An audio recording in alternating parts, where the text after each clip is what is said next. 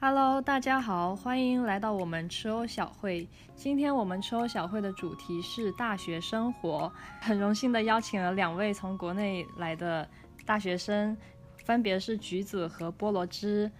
嗨，嗨，大家好，我是菠萝汁。大家好，我是橘子。对，应该这样。哦，欢迎欢迎，我们同时也邀请了阿水作为我们助阵嘉宾。大家好，我是阿水。橘子和菠萝，你们要不要分别介绍一下你们是来自哪里的大学？大家好，我是那个菠萝汁，然后我是在我跟橘子是在同一个南方小镇长大的，但是呢，我没有在家乡上大学，我是在北方的一所理工大学学的是信息对抗技术。我学的我是在就是当地的一所理工大学，就是读的大学。然后呢，啊、我学的方向呢是信息工程。都是理工科的，两位都是理工科的学生，跟我一样，但所以大家共同话题也有很多。那你们两个都分别是来自南方和北方的校学校，那你们觉得在校园生活中，南方和北方之间有什么样的差异吗？我要不我先说一个比较明显，就我去那里的时候的最大的感觉的一些差异吧，因为我是毕竟是从南方去的北方嘛，所以我能感受到的差异呢还是比较多的。一是就是呃，像那个气候和环境之类的，北方毫无质疑是会冷一点以及干燥一点的。啊，甚至甚至最冷的时候呢，就是我在北方待的最冷的时候，有零下三十度的时候，呃，然后雪也会下得非常的大，这种事情是在南方上学可能是体验不到的。然后再一个呢，就是除了气候之外呢，饮食上面也比较的不一样。就是我在北方上学的时候呢，会感觉大家吃的东西可能会油盐会重一点，因为我是根据我是去了解了一下，就是说在北方，因为天冷，大家可能就需要更多的能量以及囤积更多的脂肪，这样子去过冬。然后呢，渐渐的就形形成了这种就是口味稍微重一点的饮食习惯。然后呢，还有一个就是说是呃，在北方的话呢，有一个最大的特点就是宿舍里一般没有洗澡的独立卫浴，一般都要去大澡堂以及公共厕所。哦这是这是一个比较就是南方人过去可能会感受到的比较大的三个点吧，应该是。那你感觉澡堂对你的视觉冲突有没有，或者是你会很很喜欢那种大家一起泡澡堂的感觉吗？这个第一年去的时候，不是第一年，就第一天去的时候，实在是很难接受。当时呢是，但当时又军训嘛，然后就是每天都要洗澡，就是去外面开钟点房去洗澡。但是时间久了，这个经济支持不下去了，那个经济实力不允许天天开，然后就慢慢的开始，慢慢的开始接受这个事情。然后到后面我大四的时候，已经可以坦然的走进大澡堂，哇，已经十分坦然和惬意的走进大澡堂，非常自信甚至偶尔还觉得去大澡堂还挺舒适的，是这个样子。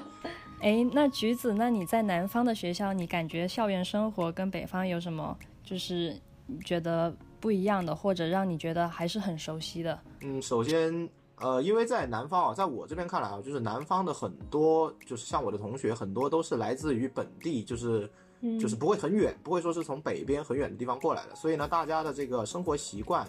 然后呢，可能价值观导向方面呢，都是比较相同的，比较类似的，所以呢，在宿舍就是生活方面呢，就比较没有这么容易，就是说会引起一些，比如说价值观不同导致的一些摩擦矛盾。然后呢，就会比较和谐共处一些咯。然后呢，但是另一方面呢，就因为大家的家都不远嘛，所以可能很多时候周末就回家的。那就是你像不像北方那样，就是因为大家都是从五湖四海来的，然后你也没有家可回，周末那肯定就是周末就一起出去玩啊什么的，所以可能关系上来说呢，就不会有像北方这么这么密切咯。不过这个其实也是看，就是看看人吧。像我跟我们隔壁宿舍两两个宿舍这个八个人的关系就会比较好一些，然后呢，跟其他人就是班上的其他人可能关系就没有这么好，这可能也是大学的一个特点吧，就是你的活动群体会越来越小，就是从你从小到大，你的活动群体会越来越小，到大学的时候可能已经仅仅就是你的宿舍和或者你隔壁宿舍两个宿舍之间。会因为地域比较近嘛，住在一起，所以可能会互动之间比较多。其他人呢，可能也就是一起上下课啊，然后偶尔一起出去活动的时候会有就是几面之缘这样。所以就是第一就是你的活动范围，也就是你的生活范围，你接触到的人会越来越少。然后呢，你的这个就是跟他们在一起的时间可能也会越来越少。然后呢，第二个就是像，因为我就是在本地，所以我感觉到大家可能对于本地的这个饮食还是比较适应的，相对于可能说北方那种重油重盐，这边对于我们这种就是南方长大来说，吃来说可能还是比较适应，不会说出现有就是像什么很辣呀或者很油啊这种的菜系。然后还有什么特点啊？还有就是我们有独立卫浴，我们不用泡大澡堂。对南方的学校普遍住宿条件会好很多。对，我们的嗯住宿条件比他们会好很多。我们一般像我们都是叫做上床下桌，就是说他每个人是一套，上面就是底下是那个桌子，然后你学习啊什么书桌都在下面，然后呢旁边有几个梯人一个子爬上去。房间呢？啊，我们是四个人一个房间，然后哦爬梯子上去就是就是那个床，所以叫做我们所谓叫上床下桌。所以呢，我们的那个宿舍其实也是比较偏小的，不像北方，北方那边它可能会有六个人甚至八个人一个宿舍的，而且那种宿舍可能都不是什么上床下桌，它可能是桌子都放在中间，然后都是上下床这样的，所以这个可能也是一个差异吧，差异之一。不用甚至了，我就是八人间，我刚好在你们中间，我是六人间。而且我们八人间也并宿舍并不大，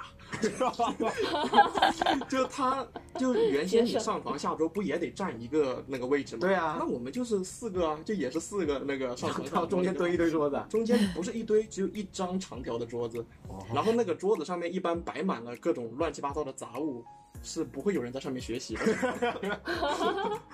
是无法学习。帮同学一起玩儿，呃，你们所说的语言也都是粤语吗？还是有不同的语言？哦、那不一定，比如像我这样的异类咯，生活在南方，但是说普通话的，所以就是怎么说呢？他们会根据，他们会很自然的根据你所说的那个语言去转换他们的语言，嗯这个是一个他们就是比较有人情味儿的地方嘛，我觉得，就是他看到你说普通话，他会自然而然就跟你说普通话，不会说，就是哪怕除了你以外的其他人都会说广州话，但是所有人会因为你说普通话原因，就自然而然的都说普通话，嗯而不会说是说他们说广州话，然后你又听不懂，就在旁边就是就嘎坐着，所以这个也不会。而且呢，像像我们宿舍会有一个，就是他不会说广州话的呢，而且平常还会让我们教他说广州话 啊，这个这也是一个就是。像他应该也会，我们像我们这种就是来广州读，就来南方读书的呢，都会有这种就是最后说话都有向广州话这种方向靠拢的，甚至是广普的。像他都是哎，说话就一股子北京北东北大碴子味儿了，那就上两年就是东北大碴子味儿了。北方的菠萝汁，那你你是呃有没有被他们的这些方言呐、什么受受影响吗？就变成各有儿化音，或者是北方大碴子味那种感觉。是是是这样子的，我们当年是八人寝，然后呢，我们八个人是来自八个省份的，就是每个人都是有自己的口音和自己的方言的。来自哪里啊？就呃是有像我这边是广东嘛，然后当时还有福建的、河南的、湖南、湖北，然后陕西，呃黑龙江，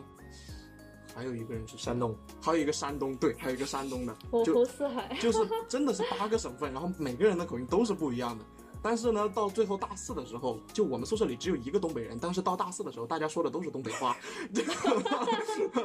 没有任何一个人能带偏 那个东北人，只有那个东北的舍友能把我们所有人带偏。传染力极强。太强，哎，那我想问一下，那你们既然五湖四海这样的同室友的话，那你们平时吃饭有没有说什么比较呃偏向什么口味啊，或者有些忌口之类的？呃，其实我们宿舍当时还好，就是没有说是特别忌口，但可能就是说像湖南的舍友他会比较想要吃辣，但是呢，因为我们当时就当时可能大家还是普遍不是特别的能吃辣，就其实就包括像东北，他们虽然吃的会比较咸，但是他们也不是特别的那个吃的东西也不会特别的辣。所以就基本上是他比较迁就我们，一般我们还是去吃的不太辣的那些那些菜色。哦，对，还有就是，啊、就是像陕西和河南以及山东的同学，他们会喜欢吃面食。Yes，然后呢，除了他们之外，其他人都喜欢吃米饭。嗯，呃，这个一般也都是吃面食的将就吃米饭的，因为就是少数服从多数。一般一般主要因为大家都是男生，其实男生之间可能还是就比较无所谓一点，就是对，就说哦，那今天不吃这个，吃那个就吃那个呗，就只要有人能给出一个定论，然后呢，最后吃哪个，其实大家都没太大关系。嗯，嗯，那看起来你们关系很好。啊，还可以。还可以。哎，那我想问一下，你们平日除了校，就是平日除了学习之外，那你们周末平时都在干嘛呢？你们的集体生活是如何的呢？嗯，你你们先吧。我们先啊，在，我平时的周末生活是从中午开始我就回家了，所以我并没有在学校有多少就是周末生活，哦，那我们可能所以主要还是要北方这边的同学来讲一下。对，那我们可能就不太一样，哦因为是像他们是能回家，但我们当时八个省份就就哪怕是包括那个东北的，他离家也不近，所以我们是不会回家的。一般周末的话，呃，要么是冬天，如果天比较冷的时候，像零下三十度的时候，百分之百是不出门的。呃，然后呢，如果是不那么冷的时候呢，呃，有可能会去城市周边玩一玩，或者一般一般一开始的时候啊，就是在这个大学刚开始的时候，是一个宿舍一起行动的。到后面大家慢慢的有了男女朋友之后，哦，就分道扬镳有了男女朋友，或者是有了自己的一些社团活动之后，就开始就是自己做自己事。但是我们一般一个宿舍一个学期起码也会有个一两次，就是一个宿舍的人一起出去这样子。嗯，那你们平时在学校有参加过什么样的社团啊，或者是好玩有趣的事情？你这这个可能也要北方的同学来解答一下，哦因为并没有我大学四年没有参加过社团，我四年都在健身中度过的。哦哇，非常的自律。对我就是大学四年都是 健身也是一种活动，对对，这个宿舍课时健身房宿舍，嗯所以我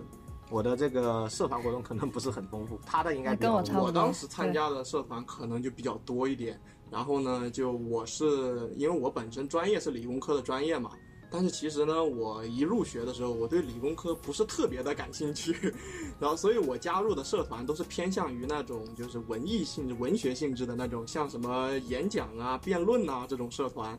然后，但是其实我也加了一些那种偏搞技术一些的社团，像我们当时有一些哦。它叫做嗯电子学会一类的社团，就是它会把一些电子相相关兴趣爱好者，就是大家在一起去参加比赛，去研究那个单片机，呃，单片机和编程啊这些是这些这些电路啊这些相关的东西。嗯呃，如果是这种技术类的社团的话呢，一般是由一个学长，由一个上一届或者上两届的学长来带领五个左右的下一级的学生组成一个小组。你不会什么东西，他就教你什么东西，然后呢，大家可以就一起学。但是这种社团的留存率是十分低的，因为这种比较偏向技术性的，可能到最后你只有是一是你十分感兴趣，二是你的这个专业素质十分过关，你才会就继续往下留下去做。呃，这一类社团是这种情况，然后另外一类呢，像我的辩论社和演讲这一类的这一类的社团呢，就门槛稍微低一点，但其实吧，就是所有的社团到最后，大家的留下来的人都不是特别的多，就因为可能很多同学，尤其大一新生在刚入学的时候，对各种社团感觉都很感兴趣，然后每个都加一加，每个都加一加，后来时间久了，发现可能就不太好兼顾学业以及自己的个人生活，就没有再继续参与下去了。然后，如果你要是在这个社团待下去的话，嗯基本上到了大二和呃，到了到了大大二和大三的时候，换届的时候，基本上就剩下个位数的人了在里面了，就你这一届的。然后呢，基本上你就是这一届的这个会长或者是主席这样子的一个职位，哦然后就由你来带领下面的学生继续参加继续做一些活动。说到底就是喜欢嘚啵嘚啵嘴。对，主要是看自己感不感兴趣，以及就是跟学校的学业和生活能不能同时兼顾。那你们说，你们学校后面很多人都不是一个寝室的一起玩，是因为大家加入不同的社团和比如说谈恋爱之类的是吗？那你们中国大学的这些恋爱气氛怎么样？这个问题好像又得北方的同学来解答，因为我们南方同学四个人，三个人还没脱单，好像。南方的同学缺乏生活经验啊。OK，讲到恋爱，那你们两个有没有呃类似的经验啊，或者经历啊不？用专门说个人，就是总体来说，学校的氛围是什么样的？哦，总体对对对对，总体来说，我我感觉啊，我们南方这边少，就是不会有这么多谈恋爱的，可能一个班里面八个、六七八个左右吧，可能四十多个人有六七八个是谈恋爱的，剩下的可好像还真没发现大四四大学四年有谈恋爱这种迹象，没有发现，还感觉还是比较少。跟你们学校的这个性质和你们系的性质有关系吗？有有关系，因为理工科学校大多数叫做所谓的和尚庙，所以说男女比例严重失衡，这个可能也有一定关系在里面了。但是嗯，我据我了解，我们班的很多同学他都会去外面，就是外校去去交一些对，去交流一下什么。交交一下男女朋友，还有就是我们班级啊也会组织说跟其他学校，比如说跟广美，也就是跟女生比较多的学校呢，去做一个叫做叫联联谊谊是吧？对，叫联谊。对，联但是呢，谊通过联谊能成的，我好像也没看到有几个，好吧，成功率比较低。联谊具体是做什么呢？联谊具体呢，就是把你们班上的一群单身，嗯，这个男生，然后召集到一起，去和别的班的一群单身女生召集到一起，大家一起认识一下呀，做个活动啊、游戏啊，大概就就是这样。对对对对大所以概就是这样。如果不是嗯单身的，就完全不可以参加这项有趣的活动，是吗？也可以，但是去玩，但你得表明自己不是来找呃，对，象对。而且会被别人鄙视。哦对，甚对，甚至会被别人鄙视。是谁来组织这个活动呢？这个一般就是班班委咯，他们可能或者说看谁能够搭得上线咯，跟那边会有，比如说跟那边广就是那边学校的人会有认识的，他就会就是会组织到一起了。但这个其实也不多，这个我据我经历的也就两一两次吧，好像我们班这个也不多。你觉得大家抗拒这样的活动吗？还是说其实心里还是很喜欢？反正我我我周围的人没感觉到喜欢的，都很抗拒，因为这个在中国人看来啊，这个东西很尴尬，就坐到一起会很尴尬，就是你是有种。呃，有种像相亲的感觉，你知道吗？嗯很尴尬那种氛围。对所以真正能成的，我感觉这种氛围下面没有几个，除非真的是看看对了眼，嗯，嗯，否则没有几个。就南方基本就是这样。我很好奇啊，就是在中国的大学里面，学生们其实跟更多是跟辅导员之间有沟通，还是说更多跟你们的老师啊、教授有沟通之类的呢？因为我知道你们那边有很多辅导员，是吧？对，呃，是这样的，每一个班会配一个辅导员，然后呢，呃，每一科会有一个专门的任课老师，他是这样、嗯这样去运行的。然后，至于你说的这个学生跟，是你说的是指班委还是跟普指班委吧普通学生？呃，班委其实有很多种哦，这个类型很多。其实它，你像我们会有，比如说普通的班委啊，会有一些纪律委员啊、班长、副班长、学习委员，他每一个委员的这个职能是不一样的。比如说班长呢，当然就是带领整个班。比如说有些什么集体活动，比如说军训啊，比如说要什么出去活动啊，这些都是由班长啊牵头，然后去做策划，班长、副班长这样。然后呢，像学习委员呢，他就主要会负责就是比如说我们的这些作业的分发呀，还有一些学校学校老师布置下来的一些任务啊，他会去予以这个就是告诉我们啊，会要或者要通知我们。然后呢，你像还有一些其他的，比如纪律委员啊或者什么委员，他会登记一些就是迟到早退啊、旷课这些，他会去做一个登记。还有呢，我们会有一个专门的一个运营的一个委员，他是就是运营我们自己的一个公众号，就是我们班里会有一个公众号，那公众号上面呢，它比如说每天的作业啊，比如说什么时候要交，然后是什么作业，还有以及会有什么活动在什么时候举行，这些我们都会在那个公众号上去进行一个发布。所以呢，其实他们更多起到的一个作用呢，就是嗯我们和学校、我们和老师之间的一个桥梁，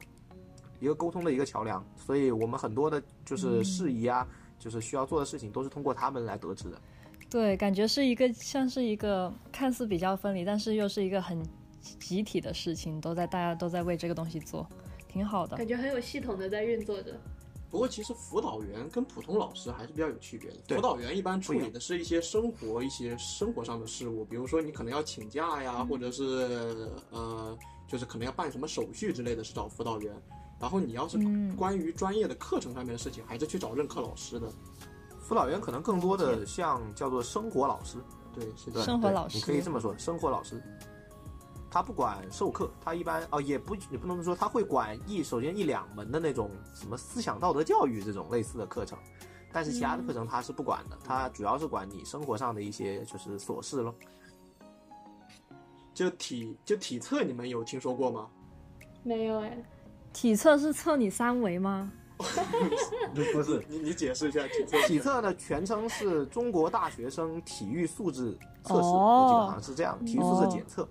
它其实呢，就是关注的是中国大学生的一个身体素质方面的一个就是测，通过一个测试的方式呢，来统计中国大学生的一个体能素质。它的项目呢有很多，像我记得到有五十米跑，呃，一千米跑，然后呃肺活量、对肺活量，然后引体向上，还有那个叫立定体前跳远的立定跳远、体前屈，还有个是什么？仰卧起坐啊有有仰卧起女生是仰卧起哦，对，女生女生是八百米跑女生是仰卧起坐，男生是引体向上。啊，对对对对对对对对对对，他就是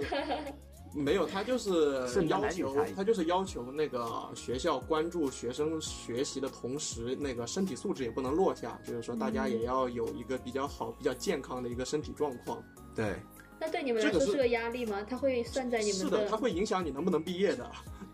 是如果你没有那个什么的话是没有办法毕业的。如果你就是有一有一次哦没有合格，然后补测以后还不合格，是不是不能毕业的？嗯是要延期毕业的。哎，那这种是一年一次，还是说只是就是整个大学阶段只有一次？呃，一年一次的，总共测四次，对，一年一次一一，次而且会随着你的增长，就是大一、大二、大三、大四，它的要求难度会变高。，对它的要求会变高。哦是一个很难是一个很难达到的标准吗？还是说大部分人都很不轻松？不不会不会，大部分人都是能达到。呃，看项目，就你的如果说总分那大部分人都可以达到，百分之九十多都可以达到。但是你说项目里面每个项目那就不一定了。哦什么最难？就他不是说要求你，他不是要求你每个项目都要及格，他说你最后的总分只要及格。对，它是有一个比重在里面的。比如说，它的一千米跑是占百分之十五，我没记错的话，然后五十米跑好像也是百分之十五，然后剩下有一些就是占百分之十啊、百分之五这样，它是有一个比重在里面的。你像呢，大部分人比较头疼的可能会是一千米跑引引体向上，体向上，引体对，向上，很多人只能挂在那儿。要多少个？引体向上这个，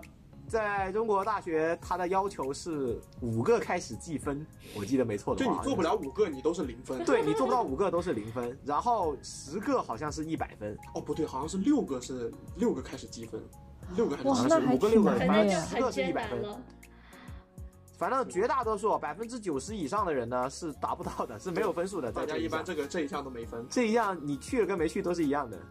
都达不到。男只是男生还是啊，女生是？女生是仰卧起坐，就这一个项目两边是不一样的，哦对女生是做对对对仰卧起坐对对对。女生那边呢，我们可能就不太了解她的得分情况。反正男生这边呢，绝大多数人呢就是，呃，那个就是考官让你上杠，然后你就上杠，好开始开始了，你下来了，下来了就结束了，对，就基本就是这么个流程，就是拉不起来的，拉能那好身体好一点的能拉个两，三个，挺难的。哎、身体不好的可能就掉在上面。那能能拉起来，是不是在在人群中会有一点有一点点的这种？对对对，大家会在下面很尊重呜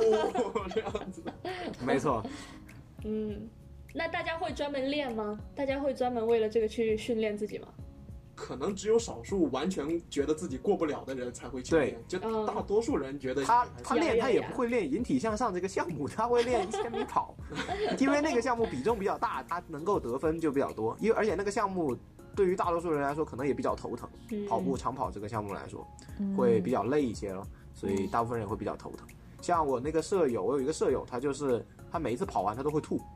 他就直接就趴在那个操场上就吐。但其实是有相应的一些政策的，比如说你要是有一些疾病啊对对对对就是你对对身体不太好的话，是可以出示、出示相关的那个医学上的证明，然后这个是给你直接给你一个及格分通过的，对是不会卡那看来还是很人性化。挺好的。对，呃，我也没有听说有谁是因为这个东西最后一般没有毕不了业好像也没听说。对对对对对，一般是都感觉到就是，嗯、中国的大学还是就是很注重德智体美育。是的，是的，确实是是有身心全方位发展。时不时还会一般有个心理测试之类的，哎，这个是怎么样？就是入学，反正我们是入学，或者是每个学期刚开学会有一个会让你做一份问卷调查那种形式的，会是对你的心身心健康做一个检测，一般是好像是评价一个是抑郁指标或者是躁郁指标，它是两个。指标，一个叫抑郁指标，一个叫焦虑指标。焦虑指标对对对对，有两个指标。如果你的指标就是在后台那里显示的是不是很健康的话，一般会有辅导员或者专门的心理老师会来跟你聊天啊，会来跟你谈一谈这个事情的。对，那这个大谁过谁没有过是比较透明的吗？大家会知道吗？这个不算分，这个不算，这个不，算分，而且不透明，这个不是透明。是保密的，是保密的。他会哦通知，就是通知到你个人去，这个是一般是不会透露出来。对，那就很注重，其实就身心健康都挺。我我觉得真的是你们给了我一个全新的这个对，就是给了我们一个全新的认识，因为我们都不是特别了解。那如果问你们在大学生活有没有什么特别会怀最会怀念的一些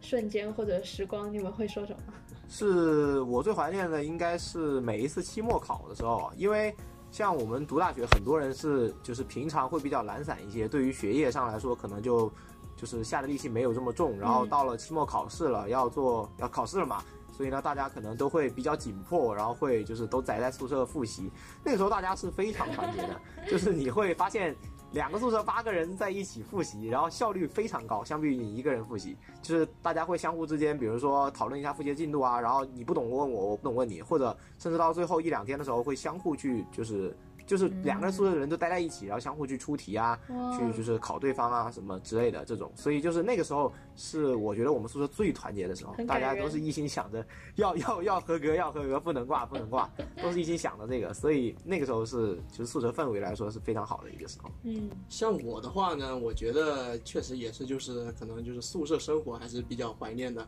就像是那种我们当时八人寝，有时候你可能晚上的时候自己一个人玩手机啊，或者是看书看到了两三点。钟的时候，你以为大家都睡了，然后呢，默默的说了一句，默默的喊了一句，还有人没睡吗？然后发现啊，当然没睡了，谁这么早睡？就发现，就大家都在回应你。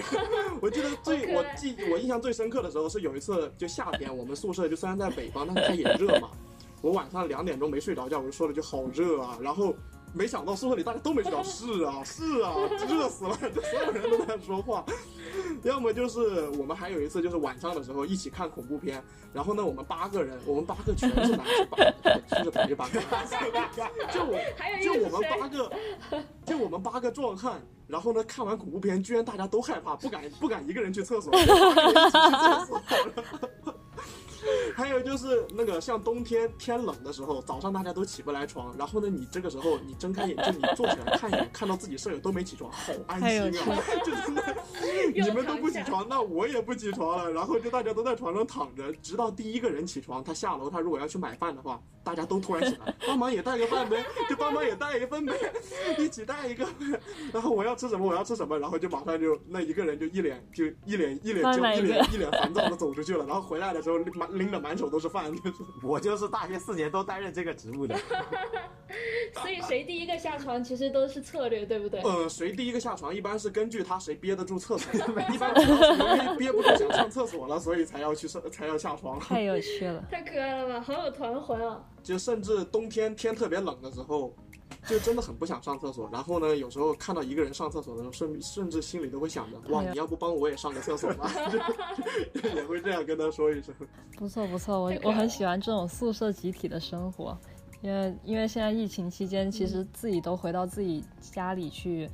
自己上学，很就是很怀念过去在家就是四个人、六个人甚至八个人的集体宿舍生活，就是开快乐的东西总会可以跟大家一起分享。很感谢橘今天嘉宾橘子和菠萝汁的到来，然后让我们重新了解了一下国内的大学生活，让我们觉得其实大学校园的生活是让人非常怀念的，所以希望大家能够好好珍惜当下生活和。嗯，现在在大学里面读书的小伙伴们，嗯，对，好的，我也很羡慕，希望可以下一次来 回来上大学。没有开玩笑，我已经不想再读了。嗯，好的，那谢谢大家，欢迎大家下次再收听吃藕小会，拜拜，拜拜，拜拜。